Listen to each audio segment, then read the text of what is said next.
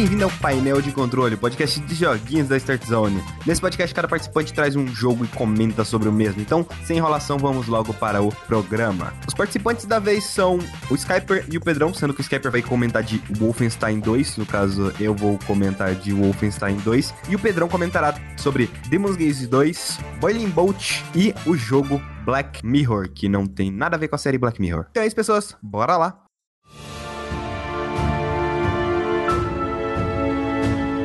Mas então, Pedrão, o é, que, que você trouxe aí pra falar aqui no podcast? Então, né, meio que eu fiquei muito tempo sem participar de, do podcast, então... Todos nós. É, todos nós, a gente ficou meio ausente, né? A gente é tipo o pai quando sai para comprar pão. É, o, não, o Pedrão saiu, saiu para comprar um cigarro e abandonou a Start Zone. Eu levei uma facada, três na real, mas tamo vivo. Infelizmente no meu caso, infelizmente no caso do Pedrão. Queria estar tá vivo não, o Pedro quer. Eu tô sem alma, pra net. Verdade, e eu tô quase vendendo a minha Paui. Então, né, é triste, é triste, mas vamos lá. Hoje eu trouxe três jogos para falar para vocês. É, primeiramente eu vou falar de um jogo que é o mais rápido que eu vou falar, que é o Boiling Bolt, que ele é Você é disse que ele é rápido porque ele tem Bolt no nome? Não, porque ele realmente tem poucas fases. Ah, eu pensei que era por causa do Bolt. Também.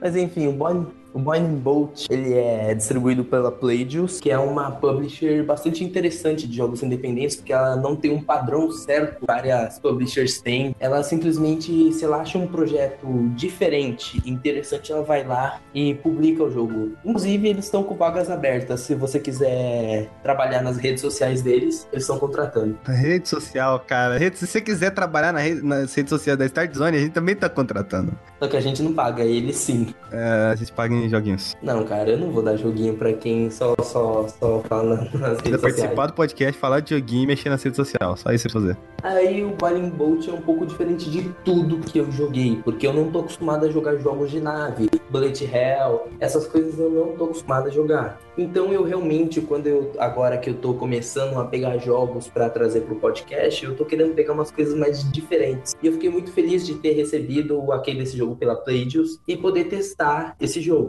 e falar que Bullet Hell não é para mim. Você chegou a jogar aquele Resogun? Cheguei a jogar Resogun. Eu achei bem interessante até. Eu cheguei a jogar também Insanity Twisted Shadow Planet, só que ele é um não é bem um Bullet Hell 100%, ele é mais Metroidvania. E tipo assim, ele era mais meu tipo. E eu achei que o Boiling Bolt ia ser na mesma vibe que o Insanity Twisted Shadow Planet. Mas não era tão parecido. Enfim, no Boiling Bolt você encara uma, uma moça que recém aprendeu a pilotar a nave. Ela tá lá no, no seu vilarejo pacífico, de boas, e um dia simplesmente uma vilã malvada chega para roubar os cristais de, de imenso poder que eles têm. Oh. E aí ela simplesmente vai lá, pega a primeira nave que ela encontra que tem sistema de tiros e pega um pouquinho de cristais, que é o dinheiro do jogo, para poder equipar pelo menos alguma coisa na nave e vai pro ataque para tentar impedir o ataque de, dessa vilã. Pera aí, ela já sabia pilotar antes? Eu acabei de falar que ela era ela era tinha recém aprendido a pilotar. Ah, tá, eu pensei que era um bagulho tipo Anakin Skywalker, sabe? Star Wars episódio 1, vai lá, pega uma nave e consegue destruir a porra da estação especial.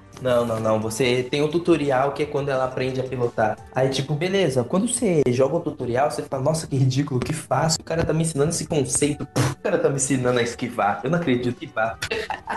então, né, não dê risada, porque, bom, a esquiva vai ser o seu melhor amigo nesse jogo. O jogo simplesmente, depois que mostra a introdução e a história, os diálogos do vilão e dos personagens, você simplesmente é tascado no jogo. Você tá lá com a sua pequena navezinha vermelha, e o legal desse jogo é que dá para jogar de dois controles, cop de sofá. Oh, pá, tá, porra. Ah, ah, pronto, me convenceu. Se tem couch co-op, já me convenceu já. E aí, assim, a primeira coisa que eu tive impacto nesse jogo são os cenários. Eles, o cenário de fundo é uma coisa tão secundária, porque é uma chuva de lasers e, e mísseis, essas coisas. E, mano, o cenário, eles tiveram a paciência de fazer um cenário de fundo muito lindo. Tipo, as cidades, as cavernas. Tipo, mano, os cenários sempre são muito lindos e muito bem feitos. Uma coisa que eu achei interessante na gameplay é que você meio que vai circulando esses cenários. Sim. Tipo assim, tem uma você... faixa amarela em volta da, do, dos lugares, assim, você vai meio que circulando aquilo lá, sabe? Como se fosse uma rua, assim.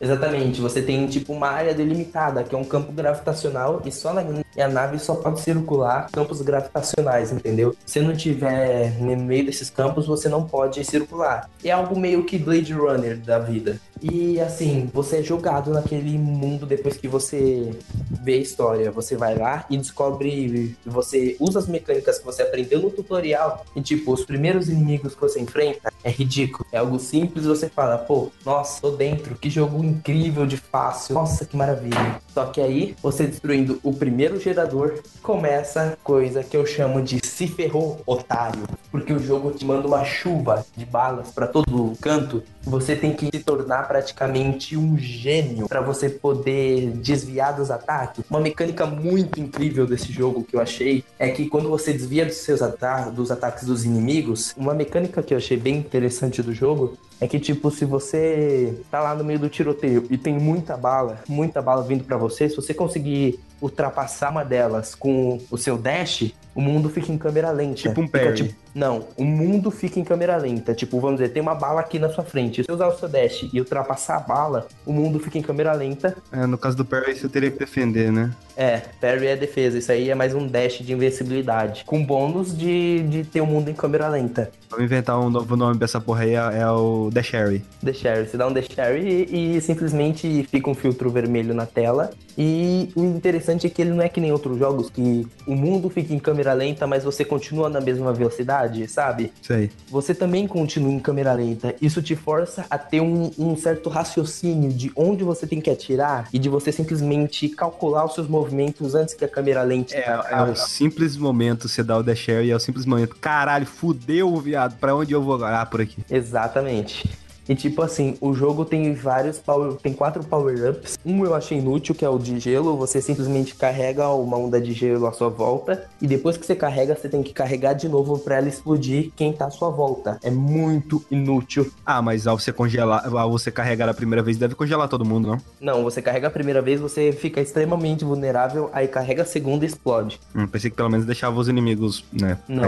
Quais são os outros power-ups? O outro é um, um, vamos dizer assim, você cria uma, uma espécie de zona em V, em formato de cone, e qualquer inimigo que entrar naquela zona em formato de cone começa a, a receber um, um choque elétrico, tipo, sai um choque elétrico da sua nave que fica lá eletrocutando enquanto ele estiver naquela zona de cone. Esse choque mata ou só deixa meio estonado? Não, ele mata. Ah, Só tá. que depende do inimigo, demora um tempo. Outro é o laserzinho, que é tipo, assim, é como se fosse um lança-chamas na sua nave e você comanda pra qualquer lado que você quiser. Então isso pode te salvar muito quando tiver um inimigo te perseguindo e você tiver muito afoito. Aí você simplesmente usa aquele e vai descendo o lança-chama nos caras. E o último, mais perigoso, porém o melhor power-up, é o buraco negro. Ele é muito maravilhoso e é o único que eu uso normalmente. É o seguinte, ele puxa grupos de inimigos pra ele, só que o problema é que ele, ele puxa os tiros também. Só que quando ele puxa os tiros, os tiros normalmente vão pra uma direção, né? Quando ele puxa esses tiros pra dentro dele, ele falha Mas esses tiros pegam em você? pega em você. E quando você atira no buraco negro, os seus tiros que estão em direção reta se espalham também, então podem acertar o inimigo. Então é meio que uma via de duas mãos. E tipo assim, se você consegue pegar, se o inimigo vai pra dentro do buraco negro, um tiro só seu mata ele. Então se você consegue pegar um grupo com um buraco negro, você consegue exterminar um grupo com um tiro só. Porra. Só que o problema é o seguinte, você não pode usar o buraco negro muito perto de você, senão você também é puxado pra ele.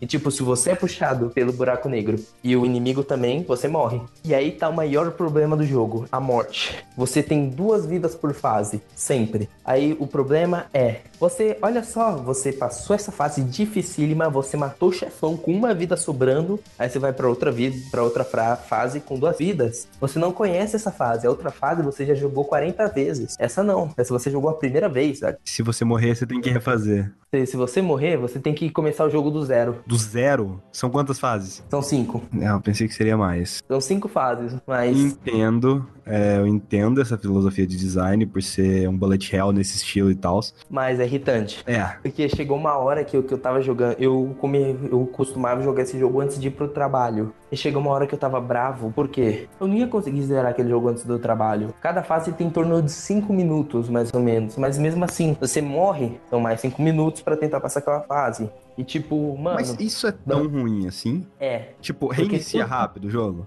Não, esse é o problema. Toda vez que você morre, você re- te perde as duas vidas, você fica com todo o dinheiro que você consegue daquela partida Pra poder comprar os cristais, Pra usar os- esses cristais, que é o dinheiro, pra poder comprar novos tiros, novos módulos pra sua nave, pra sua nave ficar tipo mais veloz e com ataque maior, só que com menos defesa, sabe? Sei. Só que. Só que assim. Você morreu, acabou suas vidas, você fica. É aquela filosofia do PlayStation 2? Perdeu todas as vidas, volta pro menu inicial do jogo. Ah, porra, volta pro menu. Uhum. Nossa, eu pensei que pelo menos, tipo assim, sei lá, reiniciava a partida. No caso do Resogun, é, tipo, quase instantâneo. A única coisa que é chata é porque você já tava acostumado naquele frenesi todo que é o jogo. E aí depois você tem que voltar pro início, toda aquela lentidão. Sim, no caso aí vo- você morre, você volta pro início, você tem que ir lá, arcade. Se você já tá com seus módulos configurados de tipo velocidade mais ataque, tiro triplo, coisa do tipo, você nem precisa mexer, é só apertar start e começar a fase. O problema é, você tá encalhado numa parte, você vai fazer o quê? Seis vezes a mesma coisa? É, isso é bem chato.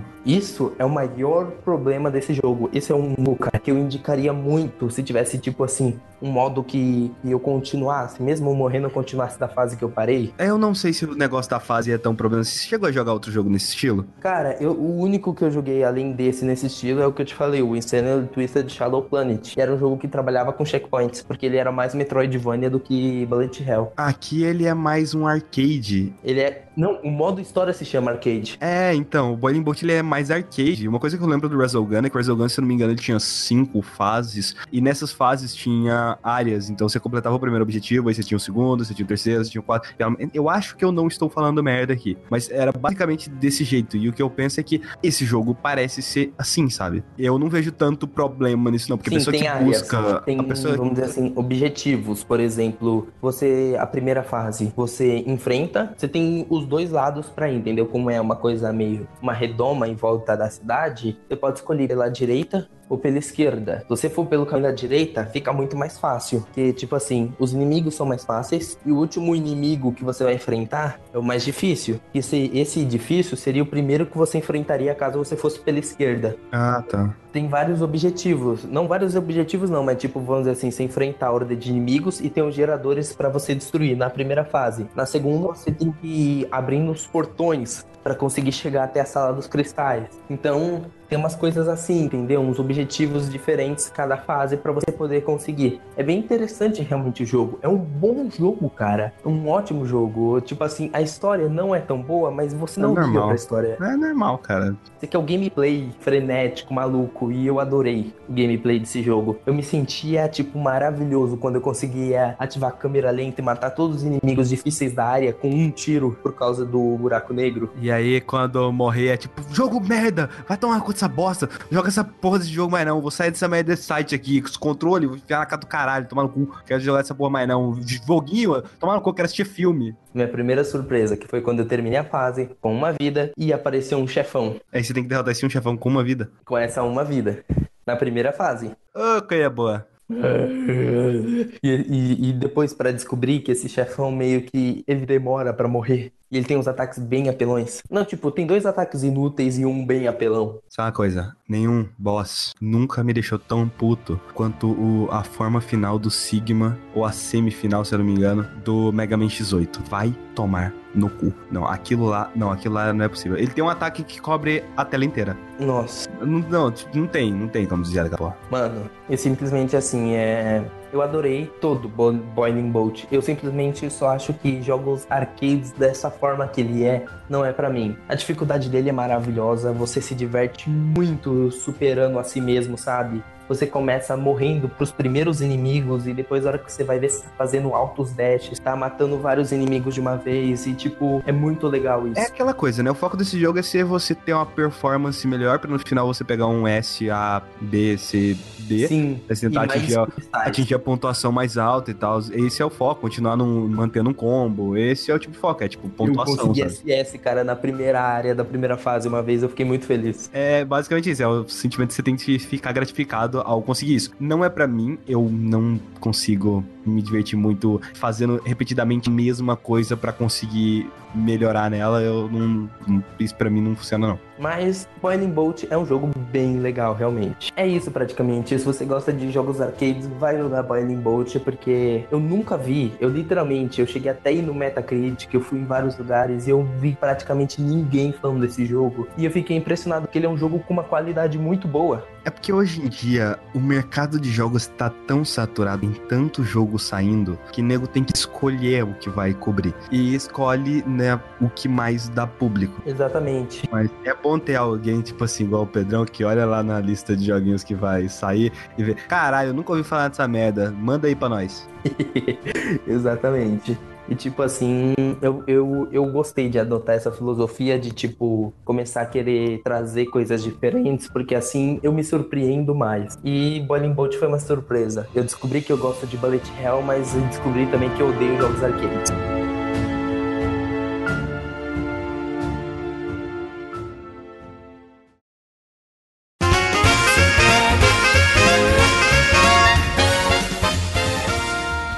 Mais algum outro jogo? Eu trouxe para vocês também outro jogo que foi uma descoberta para mim, que é Demon Gaze 2. Um jogo de dungeon crawler em primeira pessoa, mais ou menos no Pedrão, formato. o que é, que é um dungeon crawler? Um dungeon crawler é praticamente um jogo que, que é dividido em masmorras. Você tem o seu lobby principal, um lugar onde você fica, que é a sua casa segura, a sua safe house, e você vai ter fora dela, vai ter, vamos dizer assim, cidades, lugares para você ir que são cavernas, dungeons, para você ir explorando. E o que eu gostei desse jogo é que ele resgata muito o sentimento de Persona 1. Que eu vou ser sincero, Você eu tenho jogou muito... Persona 1? Eu joguei um pouco de Persona 1. E, e eu tinha muito medo de continuar Persona 1, porque eu não tinha um background de jogos assim. Praticamente a gameplay desse jogo é o quê? Você. O jogo inteiro é em primeira pessoa. Ele é um jogo bastante, vamos dizer assim, simples. Porque você navega entre lobbies, os personagens são sprites muito bem desenhados, por sinal. E tipo assim, quando você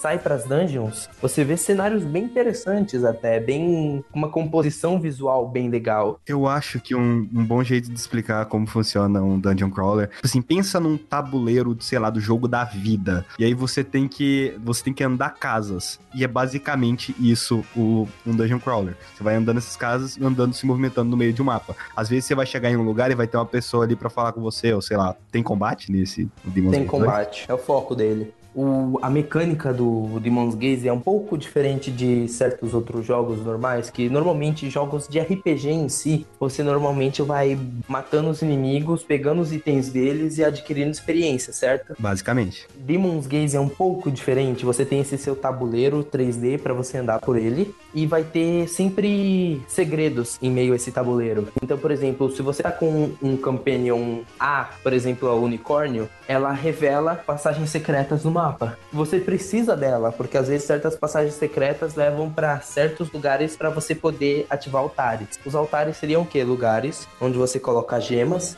para você ganhar itens. Só que tipo assim, esses altares precisam ser destruídos para você poder chegar no chefão final daquela dungeon. O chefão final daquela dungeon normalmente é um demônio. É, eu só queria dizer que essa informação foi traga com exclusividade no nome do jogo, que é Demon. Na verdade, o nome do jogo tem completa e total referência ao protagonista. O nome dele é Gazi. Você con- controla um Demon Gazer. Um Demon Gazer é um cara que simplesmente ele não é o que ele é por escolha. Ele normalmente é forçado a ser o que ele é. É pra ninguém, né, velho? Sociedade, né, mano? Você não trabalha na net por escolha, né, cara?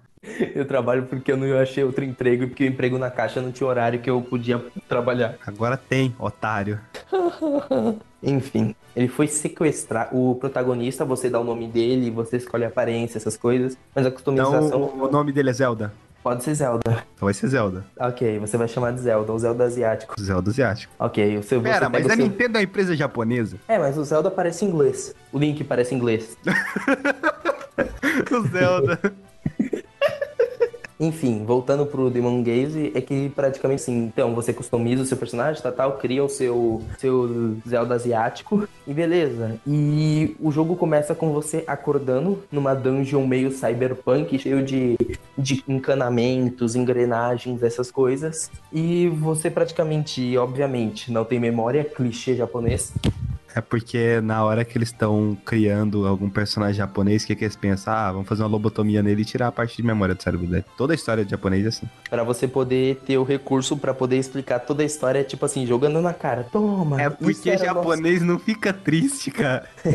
japonês é tudo sem coração, vai lá e faz tudo no computador. Verdade, né? Enfim, aí você acorda numa dungeon e um cara te liberta do de lá, praticamente. Não te liberta, mas te ajuda a tentar sair de lá. E tipo assim, você acorda meio que sem memória, sem saber do que é. Tudo que você sabe é que a informação que te dão é que o seu braço tem uma espécie de organismo nele que um dos seus olhos muda de cor. Ele literalmente é uma cor completamente diferente do outro. Ah, é, existe um nome pra esse problema que eu esqueci. Não, mas é um pouco diferente disso. É, o dele muda, tipo, quando acontece alguma Não coisa? fica mudando, mas o olho dele não é bem um olho. Depois, É um assim, pênis. o Demon... Vou explicar. O Demon Gazer, ele é meio que... Ele aparece de tempos em tempos quando simplesmente o mundo tá, tá exageradamente infestado de demônios. O Demon Gazer é o cara que não vai caçar e matar demônios. Ele simplesmente... A habilidade dele é que quando ele derrota um, ele simplesmente puxa a alma dele pro olho dele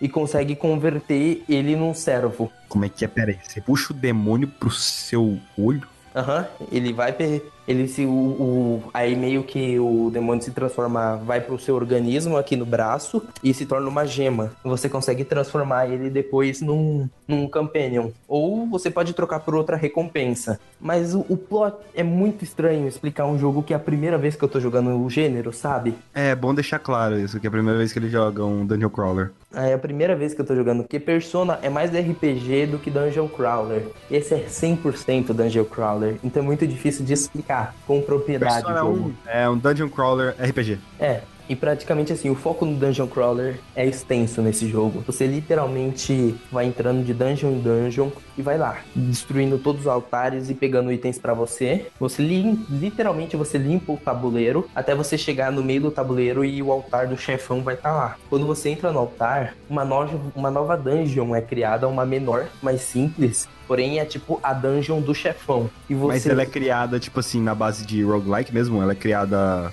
proceduralmente?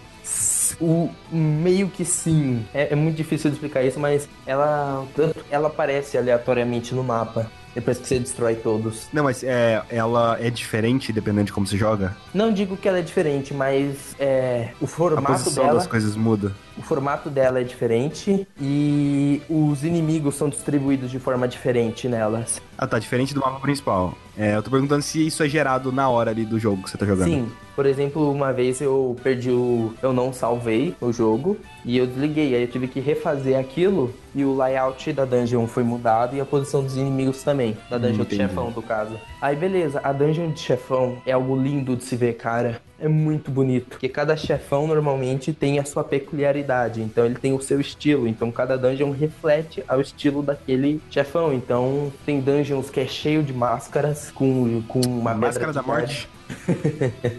É cheio de máscaras com uma pedra de jade na testa e toda a temática daquela dungeon são cristais, é algo meio verde. É muito É. bonito o visual das dungeons de chefão. Sei de Jade aí é Mortal Kombat.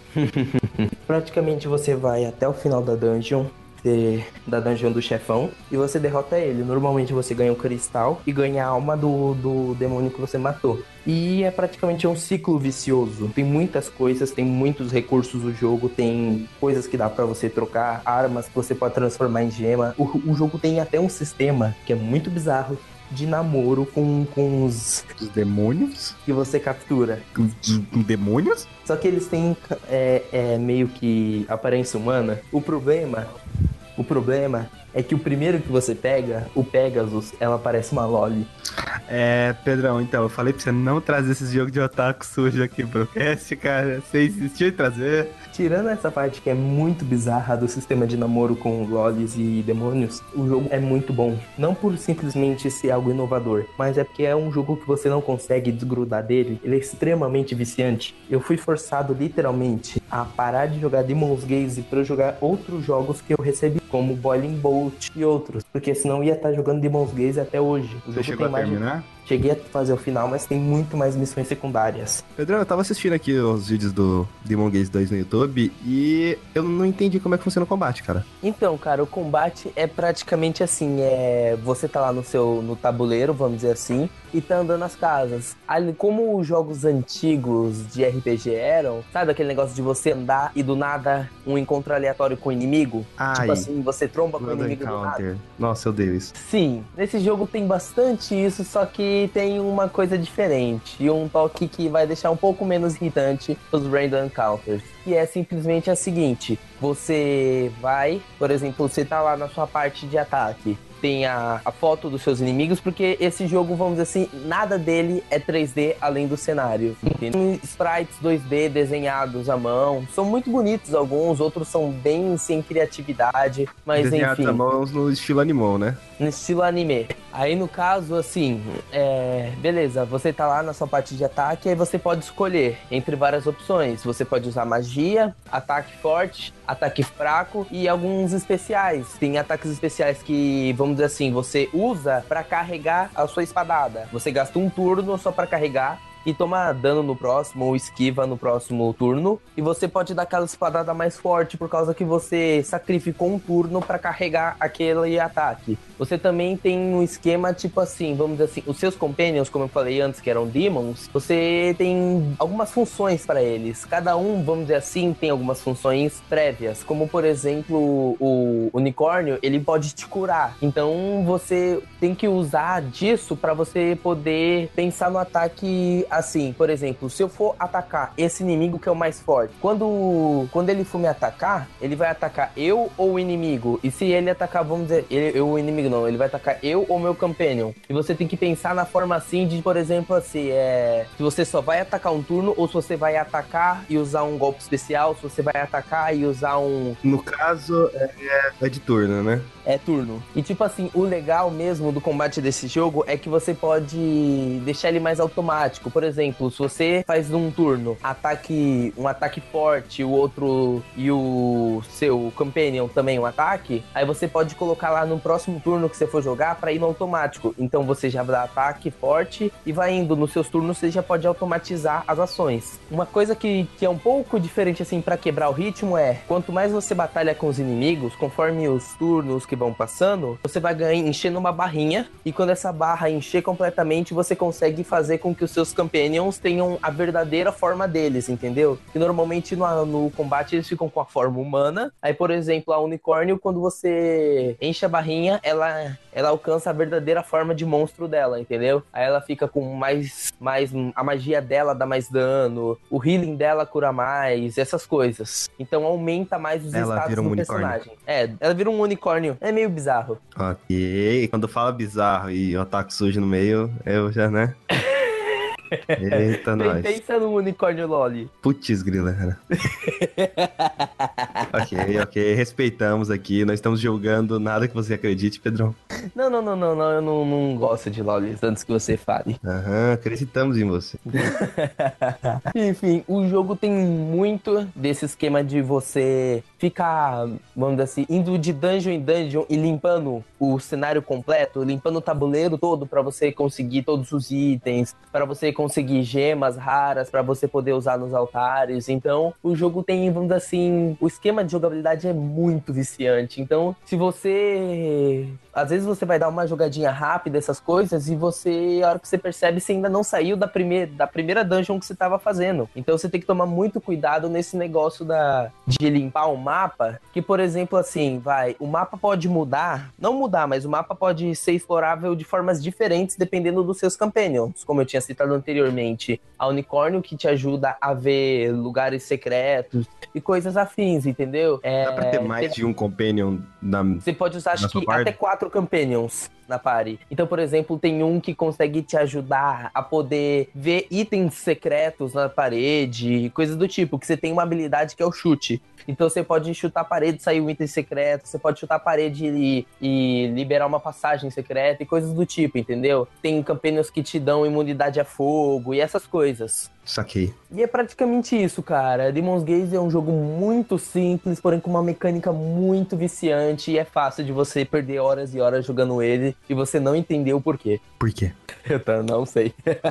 Vamos pro próximo? Pedro, você tem mais alguma coisa a dizer sobre Demon's Gaze 2? Não, é praticamente isso. É um, é um bom jogo simples. Só que, por exemplo, assim, eu acho que ele vale o preço que ele tá. Quanto? É, ele custa em torno de 130 reais, mais ou menos. E vale a pena pelo número de horas que ele proporciona. É um jogo bem divertido. Tem pra PC? Não sei. A Nis America não costuma publicar jogos para PC. Que sei lá, não sei. Parece que faz mais sentido Demon Gaze. Demon Gaze não, um. um é que é o nome? Essa porra, desse gênero. Caralho, esqueci. Dungeon Crawler? Dungeon Crawler no PC. É que PC é, é, muito, vamos dizer assim. Por exemplo, o bom do, do desse jogo como Dungeon Crawler é que você pode salvar meio que a qualquer momento. Então Só você pode. Vita, cara. Só PS Vita. Mas é bom pra Vita, pô. É, obviamente, só PS4. Vita não existe, cara. Vita é uma criação da, que a Sony colocou na nossa mente. Essa porra não existe, não. Cara, Vita, esse jogo eu acho que nasceu pro Vita.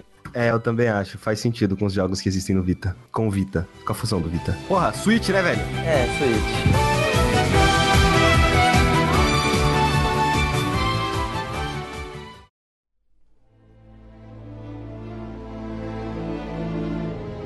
Pedrão, qual que é o próximo jogo que você vai trazer pra essa bagaça? Então, eu trouxe um jogo que, eu vou ser sério, quando eu olhei o primeiro trailer, eu tava bastante hypado, que como eu já falei no cast que eu falei de Devil Within, eu sou muito doido por jogos de terror. E o trailer de Black Mirror... Ah, você tá falando daquele negócio lá que tem o porco. Hã? Aquele negócio lá da Netflix que tem um porco. Não, não, não, não, não é série, é um jogo mesmo, que não tem nada a ver com a série. Ah, tá. É que Black Mirror, na verdade, já tinha alguns jogos anteriormente chamados The Black Mirror. Eles foram lançados naquela época que Point and Click tava estourando, jogos como Green Fandango eram super famosos, então eles resolveram lançar esses jogos, The Black Mirror, que era uma trilogia, que mostrar que eram jogos um pouco diferentes, que normalmente Point and Click era mais voltado pro humor. The Black Mirror trouxe essa pegada mais investigativa mais assim, séria, mais sobrenatural pro gênero. E os jogos eram muito bons, principalmente o The Black Mirror 1, que ele tinha uma mansão cheia de detalhes, cheia de coisas. Você chegou a jogar? Eu cheguei a jogar o The Black Mirror. E aí, a THQ do a THQ Nordic do nada resolve, vamos rebootar essa franquia e trouxeram só Black Mirror para ninguém confundir. É, é, não tem como não confundir com a série. É, eu não sei não, né? Mas é, se a pessoa vê assim a capa do jogo escrito Black Mirror, ela vai dar uma bela de uma bugada, velho. Se você pesquisar no, no, no, no, no Google Black Mirror, The Black Mirror, se você pesquisar qualquer coisa, vai sair a série. Até no Metacritic. É triste. Mas enfim. Aí o jogo praticamente é o seguinte: você controla o David, que é um cara que morou por muitos anos na Índia e só conheceu seu pai na época de infância, porque o seu pai mandou logo depois ele pra Índia por causa de problemas que tinha na mansão. David então passou a vida inteira, a juventude e parte da vida adulta na Índia. E um dia ele descobre que seu pai morre de uma maneira muito estranha e chamam ele pro castelo Black Mirror para ele poder é, assinar os papéis e receber pra parte ele assassinar um monte de nazista. Entendi a referência. Castle Black Mirror. aí, beleza. Aí o David vai lá pra esse castelo e vê que todo mundo lá é meio estranho. Todas as perguntas que ele faz sobre o pai dele, sobre o convívio de família, são meio que ignoradas ou por vezes são respondidas de forma muito estranha, sabe? Pera aí, Parece... o pai dele é quem morre no início do jogo? Sim. Aquele negócio do fogo e tal, que ele tá fazendo de pontual. Ah, Aí o David vai, tem, vai lá pra assinar esse testamento e meio que essa é meio que uma desculpa, porque ele realmente quer saber por que o pai dele morreu assim de forma tão estranha, porque simplesmente ninguém fala pra ele sobre como foi o óbito ou sobre como foi a vida do pai dele. Então, ele entra de cara naquela mansão e vai xeretar tudo que tem pra ver se tem algumas provas da morte do pai dele. E assim, o jogo é meio que uma reinvenção do point and click. Ele tem muitas coisas da fórmula clássica de point and click, que é aquela coisa de você pegar um item, você pode é, analisar o item, você pega o item, você tem várias interações que você pode fazer com o item, só que de uma forma um pouco mais atual, uma, uma mistura mais ou menos do que fizeram com Until Down, com um pouquinho do que tem normalmente nos jogos da Telltale, sabe? É uma mistura, é quase uma amálgama dos dois. Tipo assim, é, a gameplay é bem é muito interessante, só que o jogo sofre de problemas técnicos. eu acho que os problemas técnicos sofrem de ter um jogo, cara. O primeiro, quando eu comecei o jogo, eu já fiquei triste, porque eu já tava hypado pra caramba com esse point and click. Eu presenciei audioficamente falando isso, porque a gente tava no Discord junto quando ele começou o jogo. E aí eu fui vendo só as decepções do Pedrão, assim, sabe? Tipo, eram uns bugs bem bizarros. No começo, tipo assim, você jogando com o pai do David, você tá lá andando de boas, aí tem uma área que é tipo assim, um grande rochedo que tem duas, duas entradas pra você entrar. E no meio deles tem tipo uma pedra dividindo as duas entradas, né? Aquela pedra ficava se teletransportando pra todos os cantos. Era muito estranho. Tem vários popins, texturas aparecendo. isso aí é droga. Tem É droga. tem muitos problemas. É, a movimentação do personagem às vezes dá uma bugada, queda de frame rate. Isso É muito problema mesmo que esse jogo sofre. E ainda tem certas decisões que eles fizeram no, no jogo que me decepcionaram bastante. A maior de todas, provavelmente, são é, alguns cortes em algumas ações, como por exemplo, não mostrar o personagem fazendo certas coisas, como descer uma mísera escada, os caras têm que fazer um corte de você estar lá em cima e você ficar lá embaixo. Eu acho de boa do que ver ficar vendo animação toda hora de nego ficar subindo e descendo a porra da escada. Aí eu prefiro. O problema é quando você tá fazendo puzzle e você simplesmente. Pum, você não está fazendo puzzle, é simplesmente um negócio em primeira pessoa. Tudo bem, uma decisão de gameplay. De você estar fazendo lá em primeira pessoa as coisas, eu acho até interessante. Os puzzles do jogo. Tem, teve um puzzle que eu fiquei bem encucado, que acho que foi o primeiro, que eu tive que fazer contas de matemática para poder saber qual que era a combinação do cofre. Isso foi simplesmente incrível. É o bagulho de sair do jogo. Exato, isso foi muito incrível, porque eu literalmente peguei um caderninho e fiquei fazendo tal. Tal símbolo mais tal símbolo é igual a 12. Então tá. Então se tal símbolo é assim, tal símbolo é assim, então esse símbolo significa tanto e aquele significa tanto. Mano, genial, genial. O ba- o bagulho é muito incrível. Tem um puzzle de.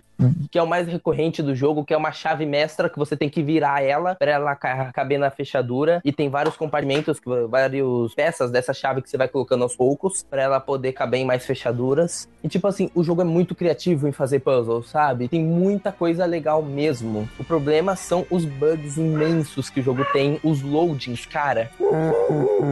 São tão grandes assim pra você invocar o Chewbacca? Sim, são muito grandes esses loadings, cara. Chegando a 30 segundos e teve um loading. Teve um loading que eu fiquei bravo. E foi literalmente, eu tava numa cena que eu peguei uma foto, beleza, virei, papá. Ali tinha um quadro na minha frente. Aquele quadro ia cor pra uma cutscene, né? Então, praticamente, eu olhava pro quadro, aí ele meio que a tela dava um zoom no quadro pra poder ir pra cutscene. Beleza, a hora que dava o zoom, loading. De um minuto. Todo o clima que você tinha Pra de rolar mistério cutscene? pra rolar a cutscene. Ou seja, um minuto pra rolar aquela cutscene. Todo o clima que você tinha, você já perdeu. Você vai lá, você toma uma água, tá? Pega uma balinha, pá, volta, ah, ainda tá rolando loading. Aí beleza. A hora que o loading acaba, é uma cena de 15 segundos mostrando uma criança, o cara faz uns comentáriozinhos sobre a criança e aparece um velho fazendo um jump scare pra você. Tem loading de novo pra voltar ao gameplay? Não, ainda bem que não.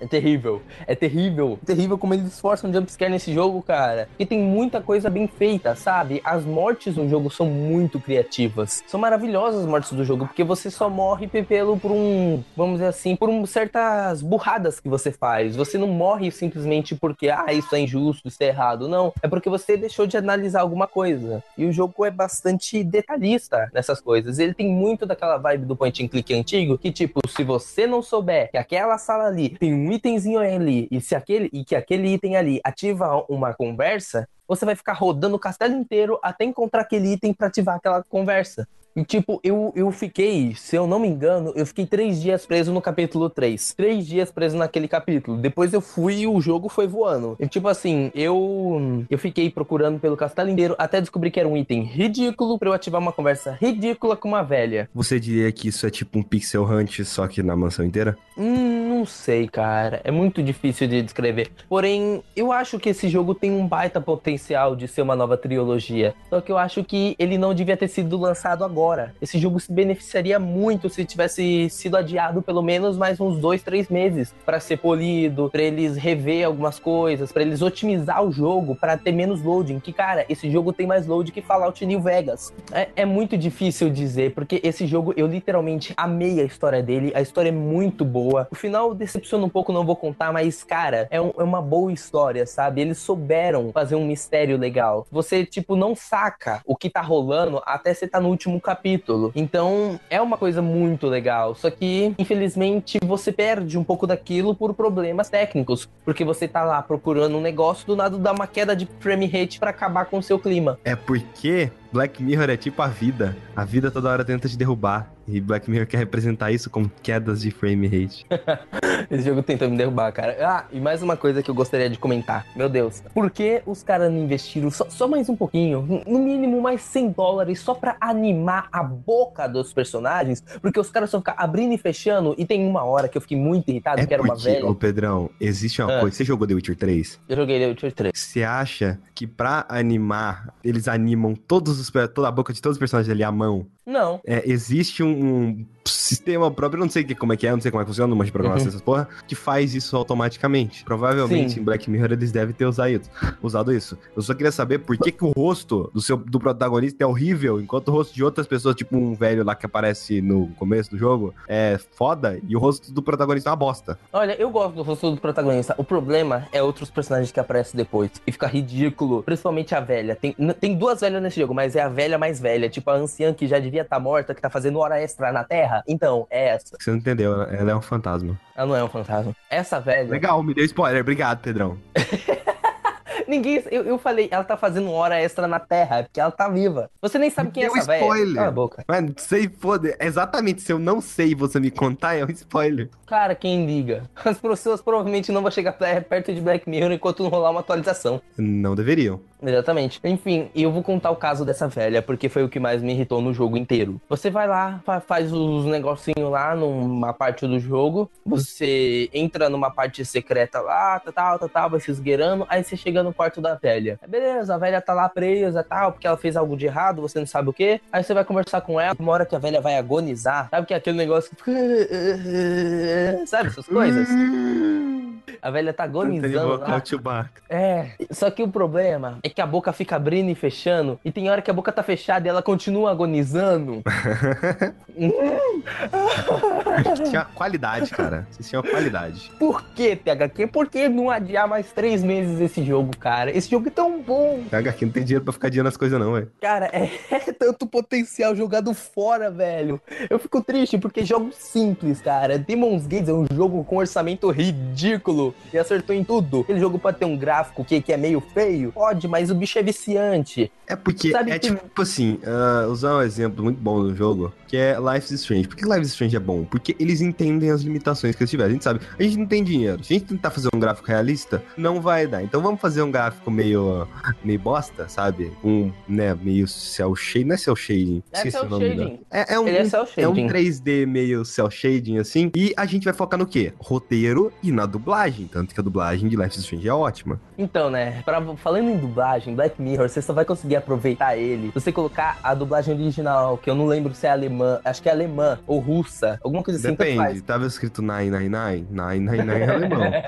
999 é alemão. O Schwarzschild, ou coisa do tipo. Vodraski? Alguma coisa russa, sabe? Aí já é russo, é Russo. assim que você Eu determina. não lembro se é alemão ou russo, mas é a dublagem original. Porque se você escolhe inglês, você não vai lá pra, pra ficar tenso ou assustado. Você vai pra dar risada. Porque o bagulho é muito galhofa. É muito galhofa. É ridículo. Eu, eu recomendo você jogar um pouquinho no inglês só pra você dar risada e você ver quão ridículo é. Literalmente, é literalmente, é tão ridículo que você vê o cara caindo da escada e a velha fica tipo, ah, ok. Parece que sabotaram esse jogo. Parece que o jogo tinha cartilha certinha de que dava certo. Esse jogo nasceu pra ser bom, mas os caras falaram, não, vamos ferrar com isso, sabe? V- vamos ferrar com uma franquia nova praticamente, porque ninguém lembrava mais de Black Mirror. Então vamos ferrar com esse remake de um jogo que ninguém lembra e que ninguém pediu. Vamos, vamos ferrar com ele pra ninguém pedir nunca mais pra uma sequência. Pedrão, você tá se exaltando demais.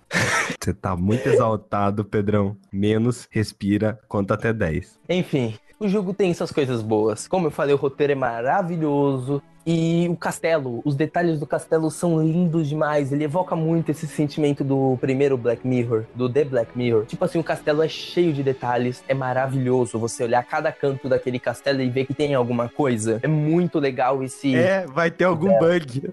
também.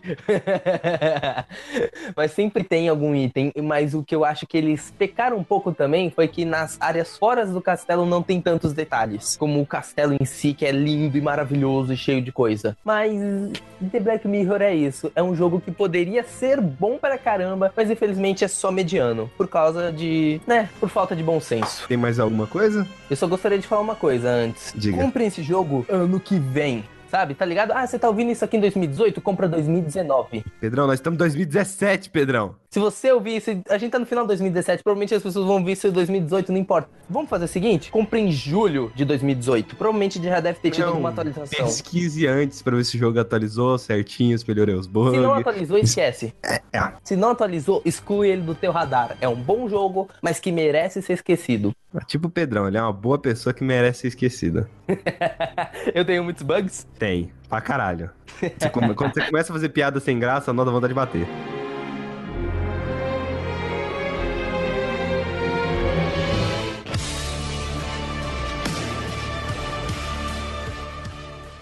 Tem mais algum outro jogo pra comentar? Não, pode mandar o teu. Porque eu lembro que você falou pra mim que, velho, nós tem que gravar essa porra logo, porque eu tô com 70 jogos pra comentar no podcast. Não, eu tô com bastante jogo, mas acho que eu não vou falar de mais nenhum. Ok. Ah, falando em castelo, eu quero falar de, de, de, de nazistas. Porque, Pedrão, a gente apoia o nazismo, não é não, Pedrão? O silêncio responde. É, nós apoiamos o nazismo. Nós somos a favor que todos os nazistas sejam enterrados a sete palmos. Vivos. Vivos, tem que ser vivos, não podem ser mortos. É, tem, que, tem que ter aí, né, um, um pouquinho de tortura da situação. E eu joguei o Wolfenstein 2 The New Colossus. É, é uma continuação daquele jogo de PlayStation 2 lá chamado Shadow of the Colossus. E você fala de mim das piadas, né? É. Ai, cara, ai, cara, essa, essa piada aqui, desde que eu vi o título desse jogo, eu tava querendo fazer essa piada, velho. Eu só não achei uma, uma oportunidade. Eu pensei que era tipo assim, você ia. Era The New Colossus, porque no jogo, se você fizesse a pré-venda, você ia ganhar uma skin de, de um cachorro da TV Colosso. Não, não, se você faz a pré-venda, você ganha problemas com a Bethesda e com a Sony. É o seguinte, na gameplay é mais Wolfenstein, mas na história, caralho, hein? Pô, bom demais. Ah, o jogo é continuação direta, direta mesmo de Wolfenstein The New Order. Então, tudo que eu vou falar daqui, eu vou preciso comentar da história, né? Então eu acho que vai ter um pouquinho de spoiler de The New Order. Final de The New Order, acontece uma explosão lá com você e basicamente o Blazkowicz supostamente foi deixado pra morrer. Mas não, eles resgatam, eles conseguem resgatar o Blazkowicz antes de lançar uma bomba lá no lugar onde ele tava, lá no castelo. Nisso, ele passa uns um mês, dois meses por aí, meio que pra se recuperar. E nisso aí ele não, não tá, ele não tá andando direito, tanto que o, come, o começo do jogo. Aí eu penso assim, cara, o começo de um jogo do Kojima e o começo de um Wolfenstein, sabe? O começo do, do Metal Gear Solid 5D Phantom Pain é o Snake, sei lá quanto tempo, acho que meia hora só pra conseguir andar. No Wolfenstein você pega uma cadeira de roda, duas metralhadoras e sai matando todo mundo. É a vida, né? E aí, beleza. ah, a vilã desse jogo é aquela mulher que ganha uma cicatriz lá em The New Order. Você lembra quem que é, Pedro? É aquela velha, né? É, que ela ganha uma cicatriz na boca. Tô ligado. E basicamente sua missão ali é a mesma do jogo anterior. Só que agora o mundo tá mais nazista ainda. E é aquela coisa, né? Quando o mundo inteiro é nazista, é difícil identificar quem não é nazista. Uh, eu gostei que exploraram também o passado do Blazkowicz. Uma das primeiras cenas do jogo, quando tá explorando o passado, é tipo assim: ele, gost... ele gosta de uma garota que é. Isso quando ele era criança, ele gostava de uma garota, ele brincava com uma garota que era negra. E aí o povo começava a... começou a zoar o pai dele por ter falado: ah, ele tá com essa bosta aí, esse pedaço de merda aí, negro, sei lá o que, sei lá o que, sei lá o que. Nisso, o pai dele vai, vai lá brigar com ele, a mãe dele se entra no meio, a mãe dele é judia, a mãe dele se entra no meio pra, pra brigar com o pai dele, sei lá o que, né? O pai dele ah, dá um tapa na cara da mãe dele.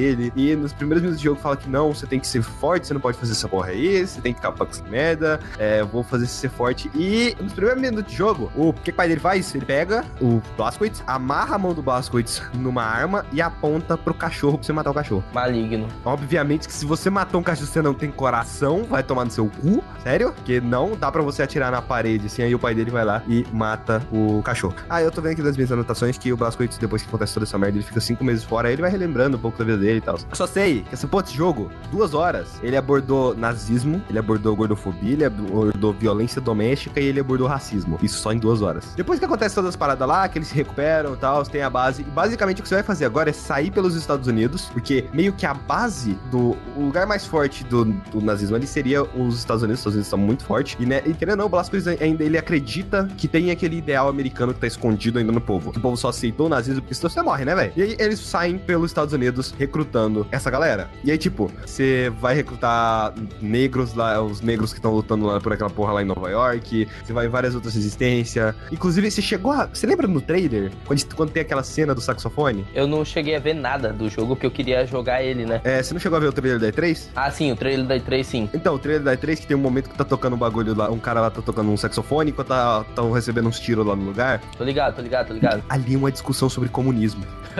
comunismo! Ali é, uma, ali é uma discussão sobre comunismo. O cara virando e falando: a gente já lutava com essa merda muito antes de vocês burgueses e sei lá o que, sei lá o que. Aí o Blasco começa a discutir também, velho. Aí é tipo capitalismo e comunismo se juntando contra o nazismo. Caralho, velho. Aquela, a construção daquela cena é muito foda. Meio que a câmera vai rodando assim. Quando aparece o, o cara do saxofone, o saxofone entra na, na, na, trilha sonora e começa a fazer parte daquilo. E quando ele sai, ele vai saindo também da trilha sonora. Cara, toda a construção daquela cena é maravilhosa. Basicamente, tem muita cena aqui assim. Tem uma hora que o Blasco tá conversando lá com, com uma mulher, essa mulher é negra, e aí, o que é, né, eu tô falando aqui porque é essa porra importante, e aí o Blazkowicz fala que, tipo, é, é, tem que matar esses monstros e sei lá o que, aí ela, ela vira e fala, eles não são monstros, você não pode ficar falando que eles são monstros, sabe, eles são humanos, porque humanos fazem essas merdas, sabe, porque você, quando você fala que é monstro, você coloca meio que numa situação um pouquinho complicada que meio que, não é que você que tá acima, mas é que, como que eu posso explicar? Você tá tirando todo o peso da culpa sobre eles. É, eles são humanos, porque isso pode acontecer com qualquer pessoa. Você pode ter uma pessoa do seu lado que ela é nazista, sabe? É um humano com uma ideia bosta. Beleza, primeiro de tudo, é a cópia do jogo foi cedido pela Bethesda. Segundo de tudo, porque não dá pra você escolher se você quer legenda em português e áudio em inglês. Eu não tenho problema nenhum com isso, mas vai se ferrar a Machine Games e Bethesda por não ter enviado a key de PS4, porque eu queria muito esse jogo. Verdade, enviar a key de, de PC, obrigado pela, obrigado pela de, né, de todo jeito. É, é, não dá pra você escolher entre legenda em português e áudio em inglês. Ou você joga com áudio todo em português, ou você joga com todo, tudo em inglês. Eu acho uma bosta, porque no geral eu gosto de jogar com a legenda em inglês, porque né, vai, provavelmente vai ter uma palavra ali que eu não vou entender e tal. Aí o que eu fiz foi jogar em inglês. Cara, a dublagem é muito sofrível. A dublagem é bem fraca. A, a voz do Blazkowicz perde demais na dublagem. Porque a voz do Blazkowicz, ele é todo... Ela é mais grossa, ela é mais grave, ela tem um certo... Não é um certo ruído, assim. Mas mostra que ele tá cansado. E na dublagem, foda-se. É a mesma coisa que aconteceu com o Kratos na dublagem brasileira. É, basicamente isso. Uh, a gameplay... Perdeu todo... A gameplay é a mesma. É igual. Tem algumas diferentes, diferenças, né? Uh, as armas do Wield, você carregar duas armas na mão, eu vou. Lembrando que eu vou pegar com base. É meio com a continuação do que eu falei lá no Wolfenstein The Old Blood, que foi o último podcast. Meio que as duas armas agora são um pouquinho diferentes. Você pode. Eu não lembro se. Antes você podia colocar uma shotgun e uma metralhadora na mão? Podia. Podia? Sim. Porque mesmo tendo jogado há pouco tempo, eu não lembro se podia. Você pode literalmente colocar qualquer arma em cada lugar. Sim, não, eu acho que não podia, não. Eu já cheguei a colocar pistola e metralhadora na mesma. Eu acho que não podia. E olha que eu só joguei The Old Blood New Order. Porque eu não lembro do menu dando essa opção. Meio que agora você pode escolher o que vai ficar em uma das suas mãos e o que você vai ficar na outra mão. Eu não lembro se isso tinha no jogo anterior. Tinha, cara, tenho certeza. Os desafios que eu adorava no The New Order. E, que, eu- dropou eles porque você não é gamer hardcore? Não, os desafios que eu falo é as habilidades. Ah, tá. As habilidades que eu adorava lá no do The New Order, que eu gostei um pouco menos no Neo de Blood, ah, eu detestei elas aqui no VC2. Porque cada desafio tem cinco camadas. Então, você vai lá e faz 25 headshot, depois mais 50 headshot, depois mais 75 headshot, depois mais 100, né, sei lá, 100 headshot. No caso, né, 25, depois mais 25, mais 25, é que seja. Meio que, por ter tantas camadas, aquilo fez perder interesse, fez perder muito interesse, sabe? E tinha pouca melhoria ali que eu gostava. Então, eu olhava pra aquilo e falei, nossa, tipo, uma das camadas de jogo que eu gostava, meio que ela, eles alteraram ela de uma forma que eu desgostei. E aí, tipo, se você completa, vamos supor, você ma- deu 25 headshots, você ganha, sei lá, sua precisão na arma melhora, tô dando exemplo. Ou, sei lá, se você matou, 10, matou 25 inimigos silenciosamente os seus, eles vão te ver uma distância menor. É esse tipo de coisa, depois se você faz mais, isso aumenta. Ah, vai ser menor ainda. Se faz outra camada, vai ser menor ainda. Eu achei isso muito ruim, eu basicamente não fiz nenhum desafio desse jogo, porque, eu, sei lá, eu achei muito bosta, velho. No jogo anterior, você encontrava melhorias pras armas ao longo dos, do mapa. Aqui você escolhe, mas você pode escolher pra qual melhoria vai. Você vai colocar pistola, você pode aumentar o pente dela, você pode colocar um silenciador nela, e você pode modificar, acho que o tiro dela, se eu não me engano. Aliás, tem uma dica que eu, fi- que eu faço aí pra vocês tudo aí, embora eu não gostei muito do stealth desse jogo, que é pega duas metralhadoras pequenas, duas submachine gun, bota silenciador naquela merda, sai metralhando todo mundo por aí, porque tem silenciador naquela bosta. Se você não deixar ninguém te ver e metralhar uma pessoa com aquela metralhadora, tem silenciador, pronto. não sei se eu não lembro, isso aqui eu não lembro também. No New Order e no The Old Blood, se você passava em cima da munição andando, você pegava a munição? Eu não lembro disso também. Eu acho que não, porque eu lembro que eu ficava apertando... Não, você tinha que pegar, você tinha que apertar o botão pra É, pegar. aqui tem os dois. Você pode ou passar por cima e pegar, ou você pode, né, simplesmente ficar apertando o botão pra pegar. Eu gosto disso porque literalmente você sai correndo estuprando todo mundo e aí meio que você já vai coletando munição, a munição já vai recarregando e é isso, sabe? Você deixa o jogo mais automático, mas eu prefiro, eu detesto essa coisa de você pegar munição, cara. Isso em Uncharted pra mim é horrível. Mas tipo, se você passou perto de um kit médico que tá em algum lugar, é, você não vai pegar aquilo automaticamente. Você precisa pegar, tipo, se ele já tá ali escondido, sabe? Se ele é um item determinado. Agora, se fosse, sei lá, uma armadura que dropou de algum soldado, aí é outra história. Falaram que esse jogo tá mais parecido com, com o Doom em si do que com o Wolfenstein, é verdade? Eu acho que sim, porque eu acho o stealth desse jogo uma droga. Eu acho que o level design não contribui pro stealth. Eu nunca conseguia saber. Eu acho que. Cara, eu acho que não consegui fazer uma sessão de stealth nesse jogo. Porque eu nunca conseguia localizar onde os inimigos estavam. Porque eu olhava pro lugar e eu via, olha, não tem inimigo aqui, não tem inimigo aqui. Aí eu ia pra um lugar, tinha um inimigo num lugar onde eu não conseguia ver. E nisso eu não conseguia com stealth. E se ele te viu, assim, na hora, toca o alarme, é, todo mundo começa a te saber, não precisa avisar pra ninguém, não precisa falar nada. Todo mundo já sabe, é uma rede telepática ali, tem todo mundo. Resumindo, o que você tem que fazer é sair correndo e atirar. Você começa no stealth e depois você sai correndo atirando em todo mundo. Simplesmente, cara, pra mim, no- uma das maiores coisas do The New Order era o stealth. O stealth de The New Order era maravilhoso. Aqui no The New Colossus não contribui pro stealth. Em nenhum, nenhum, de nenhuma forma eu acho que ah, o stealth se beneficia, assim, a inteligência artificial dos inimigos é diferente, os inimigos conseguem te enxergar de mais longe ainda. Você tem aquela coisa, é, tem alguns jogos, jogos que fazem isso, eu gosto disso, de você marcar um inimigo através da parede, sabe? Eu gosto disso. Eu acho que você você facilita pra caralho isso. Tipo, Far Cry tem isso, mas se facilita muito, você sabe onde os inimigos estão. Mas é porque a partir do momento que você viu aquele inimigo, eu acho que é, é legal você poder marcar ele, sabe? Não, eu, eu acho legal o negócio de marcar, eu só não acho legal quando você vê ele através das paredes. Tipo assim, eu gosto quando fica tipo só um. Só um pontinho assim em cima da cabeça dele. É, não, mas eh, se esse pontinho eu consigo ver através da parede, eu prefiro assim. Então, só o pontinho, não a silhueta. Porque eu só o pontinho eu acho uma boa e não tem nesse jogo, infelizmente. Então, não sei, eu não gosto de stealth essa porra. As armas pesadas, que é aquelas que você pega de soldados maiores, e que você pega em torreta e tal. Tem, tem arma laser, tem arma de choque. Choque tem? Não tem uma que parece de choque, nem tanto. Tem uma que lança uns bolas de fogo. Essas E tem, você tem uma arma com você que ela. Você atira ela normal, você atira no RT, ela lança uma granadinha que fica lá no lugar e você aperta o LT e ela explode. Você segura segurar LT e atirar, ela já explode direto. Essas armas, assim, você consegue recarregar em estações que tem nas fases. São tipo uns pontos de recarregar. Você vai lá, igual a arma de. Aquela Choque. que. É, que você conseguia quebrar a cerca, sabe? Sim, a laser. É, mesmo estilo, mesmo estilo. Os coletáveis, eu também não gostei dos coletáveis desse jogo, cara. Eu gostei muito desse jogo, mas tá parecendo que não, né? Cara, e, e eu achei que a Bethesda tava aprendendo a fazer coletável quando eu joguei Devil Within 2, porque, cara, aquele jogo é uma maravilha pra quem gosta de coletáveis, porque tem easter egg, tem de tudo nos coletáveis, sabe? Tudo contribui. Tipo, ou é pra história ou é pro seu fanboyolismo da, da Ah, Bethesda. Aqui não. Aqui é tipo, se você pegou um coletável de daquelas cartas de nazista, basicamente a maioria das cartas são a mesma coisa. É o nazista falando com a família dele, tanto que ele ama a família dele, tanto que ele tá com saudade, sei lá o que, e depois ele escorraçando é, algo, sei lá, negro, alguma coisa do tipo, sabe? Mostrando os dois lados em si. É, só que quando a maioria das cartas é assim, tem carta pra caralho nesse jogo, meio que você perde a vontade de ler. Porque você lê uma, você leu todas. Tipo, tem, tem o primeiro impacto, mas depois ele some. É, porque se a pessoa não jogou os anteriores e vai direto pra esse aqui e começa a ler as cartas, você fala, nossa, né, caralho, o nazista ele tem família, né? E aí se você jogou o, o, o New Order e vai pra esse aqui, tipo, olha, mais uma carta assim, assim. E aí mais uma carta, e mais uma carta. Nossa, eu tô cansado dessa carta. Pare de me mandar essa carta. Mostra uma carta que presta, por favor. No cu. Outra coisa, quando você apertava Select no jogo anterior, você... O legal é que eu misturo os botões tudo, né? Do, do PS4, do Xbox One, do, começar a falar do negócio do PC.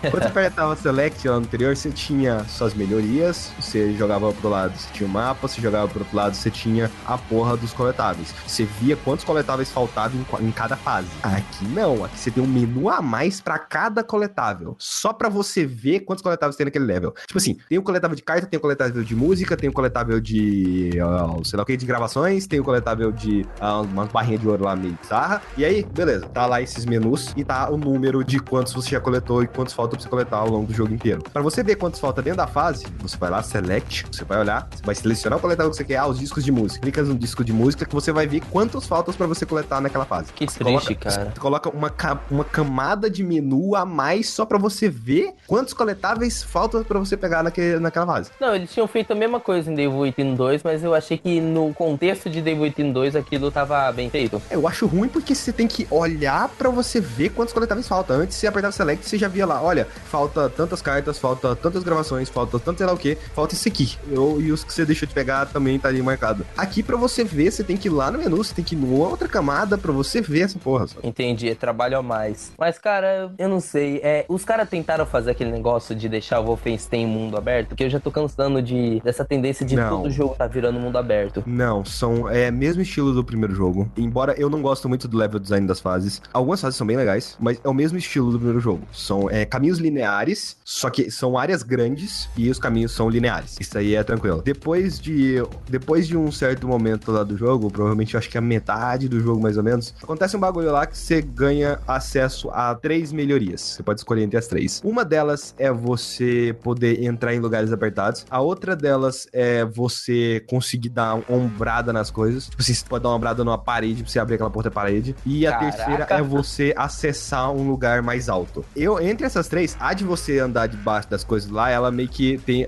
dess- Dessas três tem melhorias. E a primeira, essa de você conseguir entrar em lugares mais baixos e tal, é por stealth. É pra você entrar em lugares stealth. A segunda da ombrada é pra você sair dar- dando ombrada no povo, que foi o que eu escolhi, porque é muito foda essa merda. Tem hora que você sai correndo, dá uma ombrada no, no filho da puta que é porra que é nazista, ele explode na sua frente, de- só o sangue explodindo. Caralho, é maravilhoso. E o terceiro é você mais alto, né? Eu não sei o que que faz, não. Mas é, você consegue acessar lugares mais altos. É isso aí. Ok. Eu demorei 20 horas pra terminar essa porra. Pouco. Normalmente, uma pessoa normal é, vai demorar 10 horas. Caraca. O que acontece é que, é, o jogo ele não é tão longo assim, não. Você fez o mesmo que eu fiz com com Within, provavelmente. Querer pegar o máximo de coisa. Não necessariamente. Chegou num ponto em que eu falei, ah, esses coletáveis não estão do nada, não. Eu vou só foda-se, né? Mas. É, eu tive que fazer isso porque eu tinha que gravar, Você né? lembra que no, no The, The New Order você vai pra base? Na base você conversa com todo mundo, você Sim. explorava a base, via o que tinha lá. Você interage com a galera. A cada missão de The New Colossus acontece isso. Caraca, eu ia, então. eu ia falar com cada uma das pessoas naquela merda da, daquela base. Cada uma das pessoas. Então, até eu explorar tudo que cada um falou ali, demorava pra caralho. Eu ainda chegou no ponto que eu cansei, né? Aí, aí é difícil. Inclusive, quando você fala com algumas pessoas, ah, algumas vão te dar secundárias. Tipo, tem um cara que ele falou comigo, velho, tem um rato gigante lá naquela porra daquele arsenal. Mata aquele rato pra mim, pelo amor de Jesus, que eu,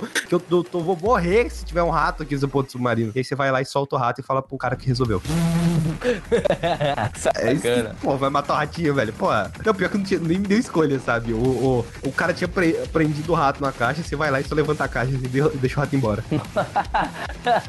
Incrível. Nas últimas quatro horas de jogo, eu já tava bem cansado. Tanto foi uma coisa que eu falei pro, pro Pedrão. Porque, como o stealth não funciona direito, meio que você tem que sair correndo matando todo mundo. Aí eu tava cansado de jogar aquilo, porque é a mesma coisa. É, tipo, é a mesma coisa o tempo todo. Esse jogo, ele é o mesmo jogo do início ao final. Você só vai trocar de arma de vez em quando ali, pra tirar alguém, sei lá o que, sei lá o que. É a mesma coisa. Não tem tanta variedade assim. É, básica, a gameplay de Wolfenstein é bem chata. Quando você joga um pouco assim, você. Nossa, caralho, tô matando nazista pra porra, né? Chega num ponto que é tipo, nossa, legal, tô matando nazista. Aí você, ah, meu bosta, tô matando nazista. Ah, é, é. Aí você vai desanimando, assim. Aí o que, que eu fiz? Como eu tava cansado e tava morrendo demais, eu diminui a dificuldade dessa porra. Nutella. É, só meu amor, com orgulho. Porque o jogo ficou muito melhor. Eu passei a correr e matar de todo mundo. Porque quando você diminui a dificuldade. Primeiro que de tudo que o, quando você recebe tiro nesse jogo, o. Não é hit detection. É você. O, o seu feedback de dano é muito ruim. Você só vai saber que você tá morrendo quando você tem 10 de vida. 10 de vida, você toma um tiro, você morreu. E isso é muito ruim. Então, eu morria muitas horas sem nem ver que minha vida tava baixando. Sem nem sentir ali no controle que a vida tava baixando. Quando eu, eu abaixei a dificuldade do jogo, que eu podia correr no meio de todo mundo, sair matando todo mundo, minha vida ia abaixando, eu conseguia ver aquilo, conseguia controlar mais aquilo, o jogo ficou muito mais divertido. E basicamente eu fiz isso nessas últimas 4 horas de jogo, eu me arrependo de não ter feito antes. Porque como eu tinha o bagulho de dar ombrada no povo, eu saía correndo, dava ombrada, pegava shot, que já matava um, matava o outro, e,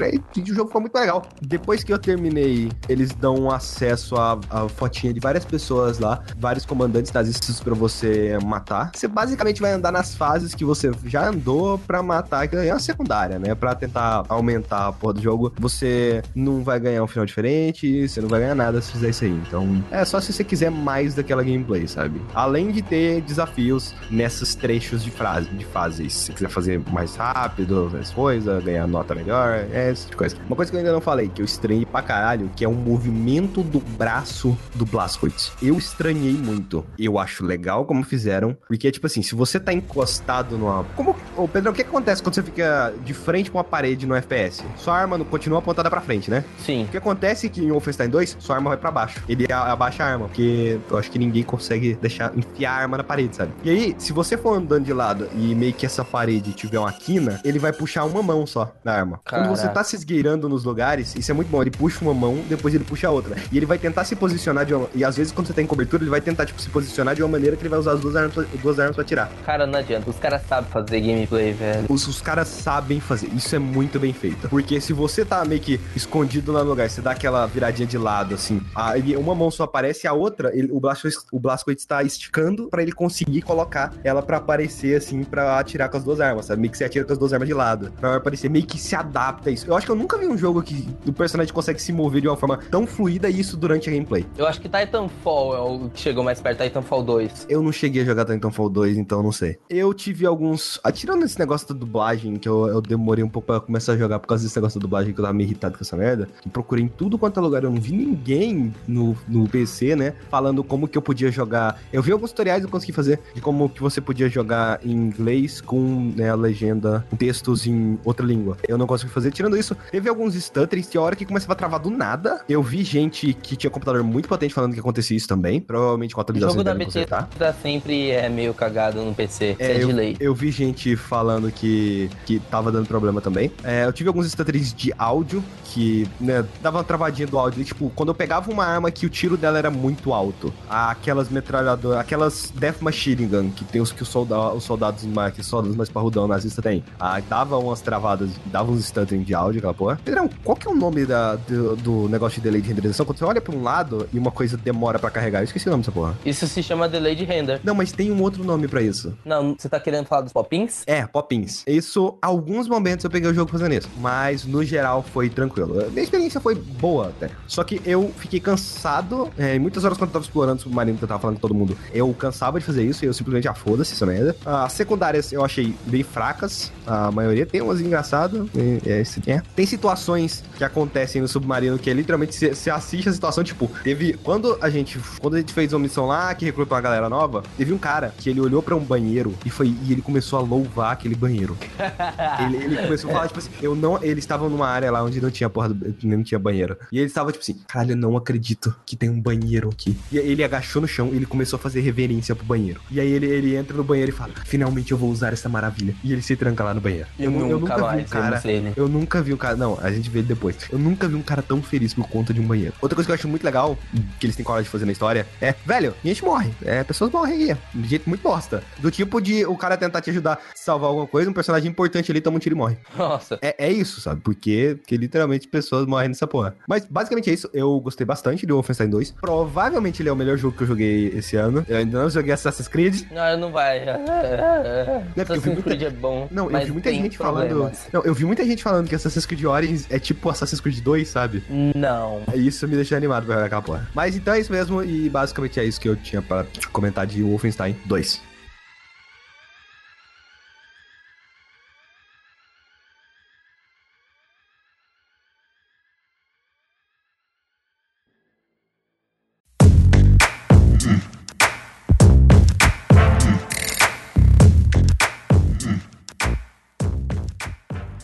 Pessoas. Esse foi mais um podcast. É, desculpe pelo hiato de duas semanas. Realmente aconteceu o bagulho da facada, aconteceu mesmo. Então é isso. Uh, o meu Twitter é Skyper67. O Twitter do Pedrão é FamigeradоPGM. As redes sociais da Start Zone estão no post do podcast. No caso do Twitter é Start Zone BR. No caso da fanpage é Start Zone. No caso do YouTube também Start Zone. É só você pesquisar lá nessas três redes sociais que você nos encontra. Então é isso, pessoas. E até a próxima sexta-feira. Se tudo der certo, a próxima sexta-feira, se eu não levar uma facada no meio do caminho, ou se, sei lá, a amiga do Pedrão não, não, não tiver quase morrendo.